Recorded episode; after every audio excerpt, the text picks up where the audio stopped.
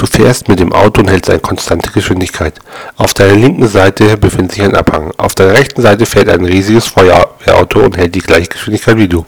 Vor dir galoppiert ein Schwein, das eindeutig größer ist als dein Auto und du kommst nicht vorbei.